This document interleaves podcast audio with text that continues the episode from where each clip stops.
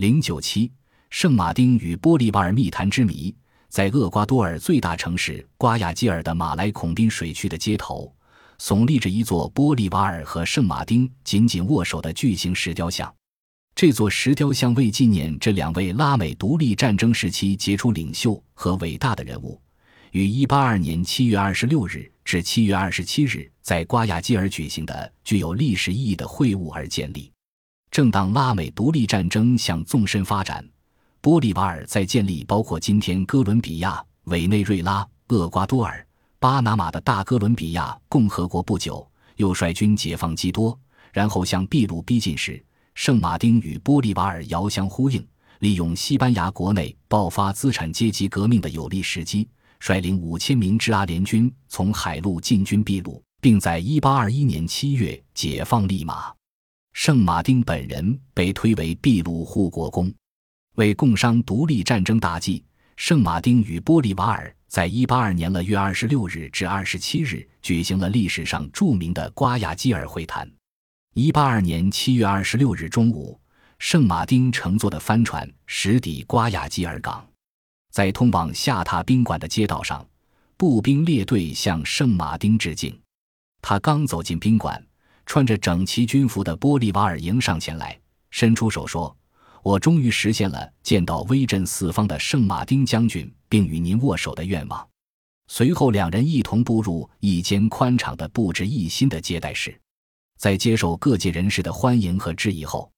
陪同军官和人员全部退下。在没有任何第三者参加，也不做任何记录的绝密情况下，两位南美领导人在这里进行了三次会谈。会谈结束，没有发表任何公报和宣言。二十八日清晨一点，当盛大的舞会在欢快的乐曲声中继续进行时，圣马丁将军起身告别了解放者玻利瓦尔。没有人注意到他的退场。他在玻利瓦尔的一名副官带领下出小门及上船起锚开拔，回到利马。九月二十二日，圣马丁在秘鲁国会上发表了最后一次演说，辞去了秘鲁政府首脑和军队统帅的职务，并于当晚取道智利，回到了阿根廷。一八二四年二月，圣马丁带着女儿梅赛德斯去欧洲，直到一八五零年八月病逝在法国，期间再也没有回到拉丁美洲。关于这次瓜亚基尔会谈的内幕，就此成为历史上一个始终被人争议的课题。后人根据当时形势、圣马丁和玻利瓦尔公布的信件、两人之间的关系和在会谈前后各种迹象，进行了种种猜测和揣度。不少历史学家还在著作中进行分析。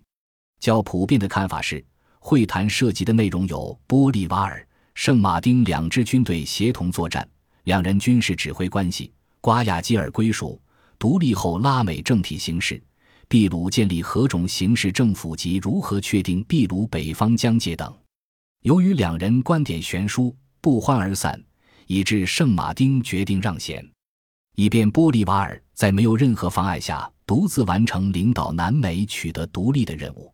但一部分人不这样看，认为圣马丁当上秘鲁护国公，迎合了秘鲁封建贵族势力的要求。这既违背了他参加的爱国组织老塔罗的宗旨，为拉美共和制的建立而斗争，也导致了下属的不满，以致后来阿根廷、秘鲁都不支持他。他自己也了解到，他在那里无论做什么都是不合适的。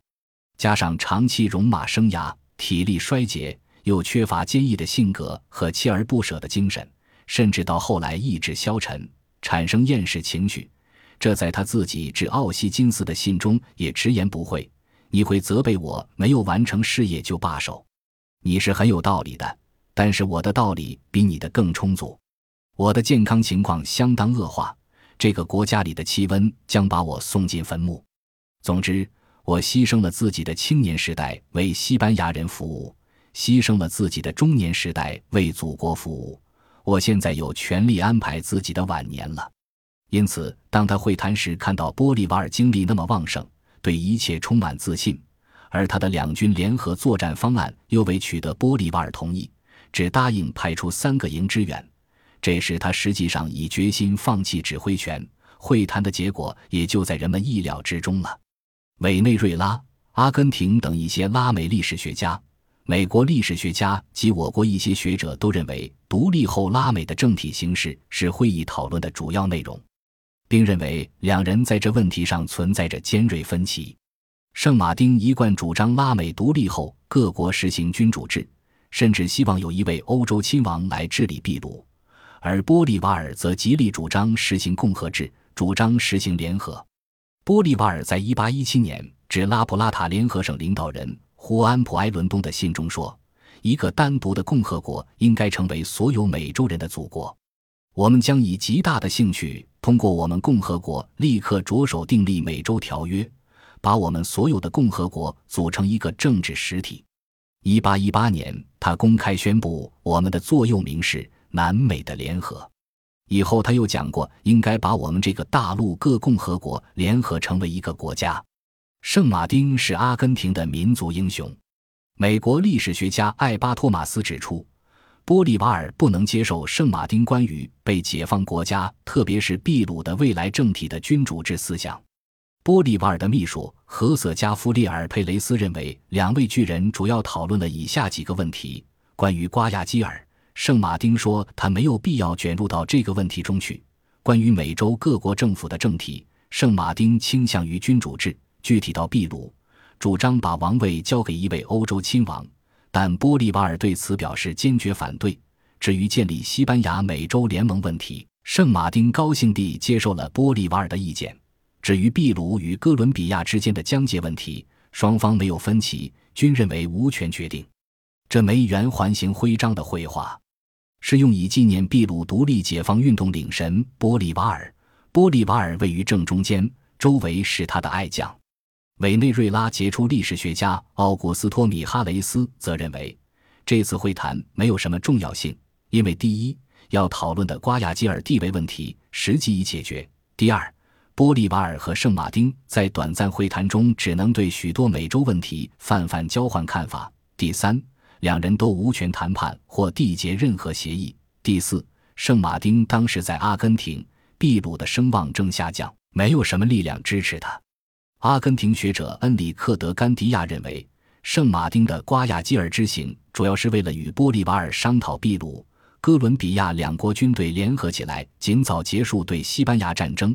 认为圣马丁不再任职不是什么辞职，不是因为遭到失败，更不是由于玻利瓦尔有野心。圣马丁自任秘鲁首脑之日起就表示执政不超过一年，而委内瑞拉玻利瓦尔研究会出版的。解放者西蒙·玻利瓦尔战略则持下面观点：瓜亚基尔会谈主要目的是谈判瓜亚基尔的前途问题，但未能实现，因为当时该省已加人大哥伦比亚共和国。上述都是各家之言。